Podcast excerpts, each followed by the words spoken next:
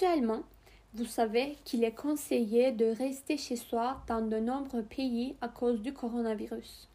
Cependant, comme nous ne sommes pas habitués à rester chez nous pendant si longtemps, nous nous ennuyons rapidement et nous ne savons pas quoi faire pendant cette période. Alors, en ces temps-là, lire peut apparaître comme la plus simple et la plus indiquée des occupations et peut être considéré comme une très bonne occasion puisque dans la vie quotidienne, nous sommes tous occupés à d'autres affaires, telles que nos métiers ou nos études.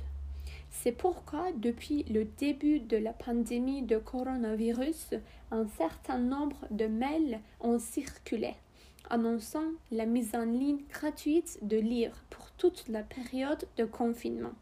En outre, il est fort possible que vous ayez vu passer sur Internet des dizaines d'articles proposant des livres à lire pendant cette période que vous ne pouvez pas sortir de chez vous. Est-ce que ce n'est pas une chance de lire un livre dont le personnage est condamné? Nous sommes en quelque sorte condamnés à la maison et nous gagnons de jour en jour de l'expérience sur l'état d'âme d'un être humain qui est condamné à quelque chose. C'est pourquoi le livre du jour va vous permettre d'approfondir vos connaissances sur la condamnation. L'œuvre d'aujourd'hui est un journal intime d'un condamné à mort qui raconte ses dernières heures de sa vie dans sa cellule. Alice de Beaumont est étudiante en littérature française. Passionnée par les monologues antérieurs, elle aime bien lire des livres épistolaires. Et aujourd'hui, elle vous conseille un de ses livres préférés afin de vous amener dans d'autres esprits. Je suis Agatha Christie. Bienvenue dans le Book Club. Je ne suis pas vraiment une lectrice euh, très assidue. Même si j'aime bien la lecture, je n'ai pas beaucoup de temps pour lire des dizaines de livres à cause euh, du chargement de mes études. Je dois lire euh, des livres proposés par mes professeurs qui aiment vraiment donner du travail personnel.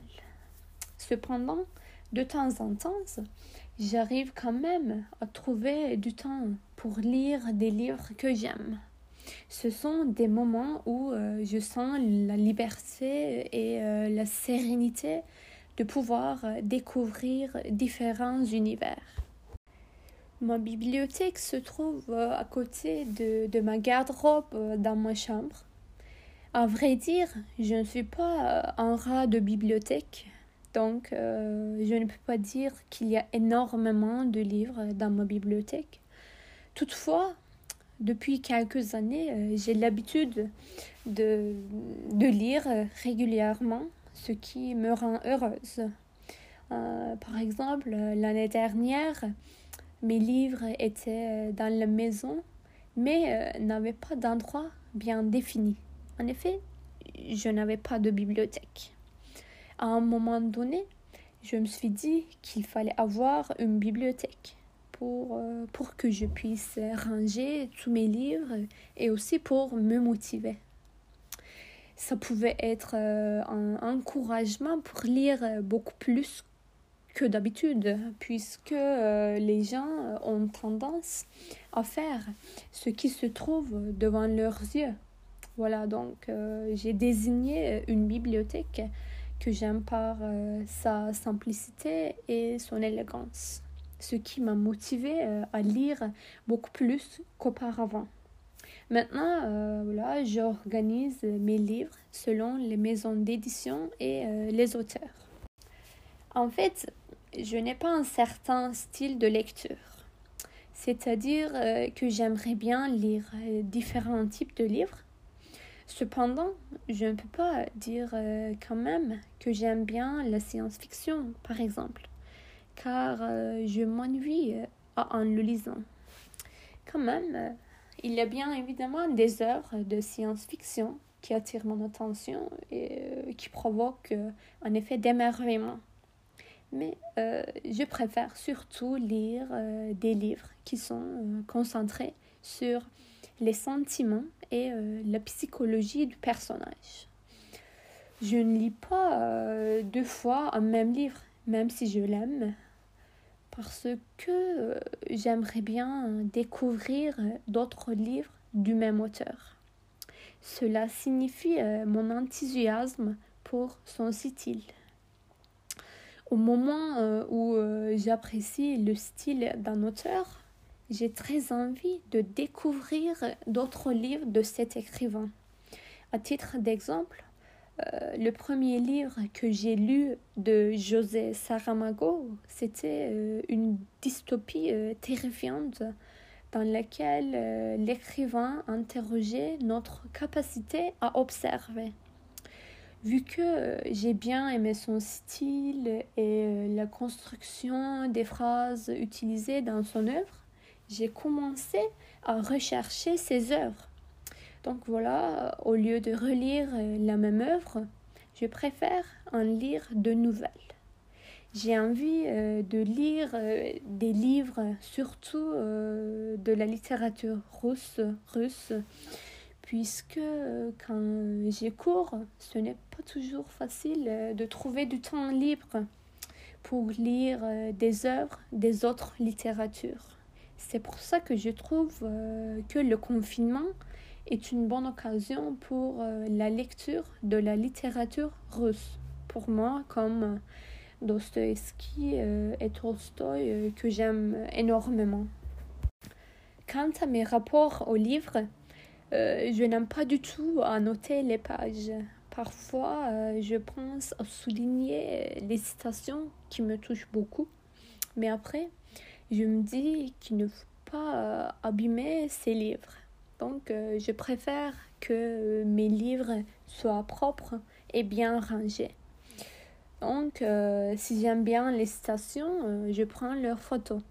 Et le plus important, je lis des livres papier puisque euh, je veux toucher le papier afin euh, d'être en contact avec le livre. Dans une époque où tout est si virtuel, si je lis un livre, il vaut mieux que je le touche. Le livre euh, dont je vais vous parler, c'est un roman que, j'avais lu il y a presque deux ans, si, si je ne me trompe pas. C'est un des livres de Victor Hugo qui est euh, intitulé Le dernier jour d'un condamné.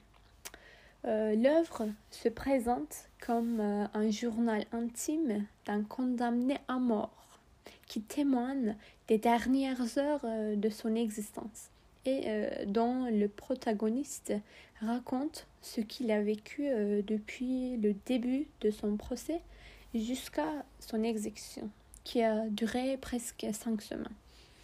On peut considérer le livre comme euh, un monologue intérieur euh, dans lequel on rencontre des réflexions angoissantes, euh, des souvenirs de la vie antérieure et des souffrances quotidiennes que le condamné subit.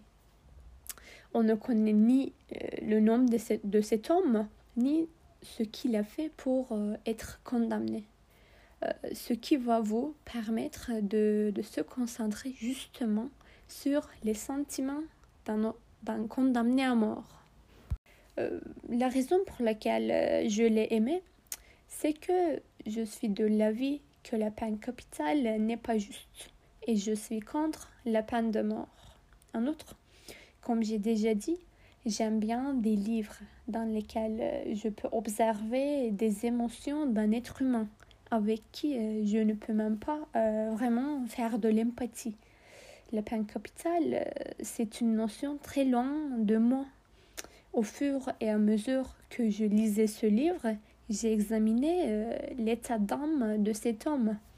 Étant donné que euh, je suis intéressée par la psychologie, je l'ai bien aimé. C'est pour ça que j'ai adoré observer les difficultés de cette expérience de vie.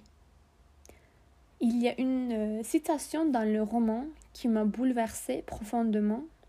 Je vais vous le lire. À quoi bon? Je suis condamné au frais, et tout ce que j'ai eu suffira à peine. La guillotine, c'est fort cher, je laisse une mère, je laisse une femme, je laisse un enfant, une petite fille de trois ans, douce, rose, frêle, avec de grands yeux noirs et de longs cheveux châtains. Elle avait deux ans et un mois quand je l'ai vue pour la dernière fois. Ainsi, après ma mort, trois femmes, sans fils, sans mari, sans père, trois orphelines de différentes espèces, trois veuves du fait de la loi. J'admets que je sois justement punie. Ces innocentes, qu'ont-elles fait N'importe. On les déshonore, on les ruine. C'est la justice. Euh, à mes yeux, euh, la citation que je vous ai lue, c'est la citation euh, la plus émouvante et touchante du livre, car il a la capacité de visualiser la difficulté mentale d'être condamné à mort, d'être dans une cellule d'où vous ne pouvez pas sortir et où vous passez vos dernières heures. Enfin, euh, je vous le recommande vivement.